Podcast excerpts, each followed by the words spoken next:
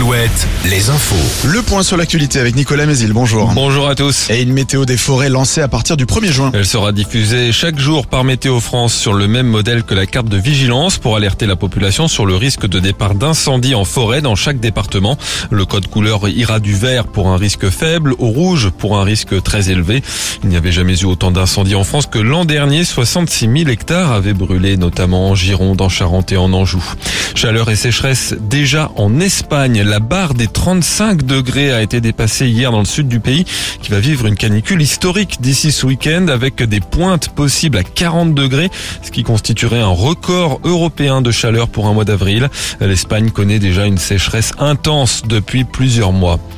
La réouverture des urgences des Sables d'Olonne ce matin. Le service a été contraint de fermer ses portes hier après-midi face au manque de personnel. Aucun patient n'a pu être pris depuis 23 heures. Le plafonnement de la rémunération des médecins remplaçants entraîne toujours d'importantes difficultés de recrutement. Plus d'une dizaine d'élus de Vendée, de Maine-et-Loire et des Deux-Sèvres envoient un courrier commun au président des régions Nouvelle-Aquitaine et Pays de la Loire. Tous craignent une fermeture de la ligne ferroviaire Saumur-les Sables d'Olonne qui passe entre autres par Toire, Bressuire et la Roche-sur-Yon. En cause, les travaux qui doivent être effectués pour la régénérer. Leur montant, 150 millions d'euros. Les régions ont demandé une contre-expertise dont les résultats seront connus à l'automne.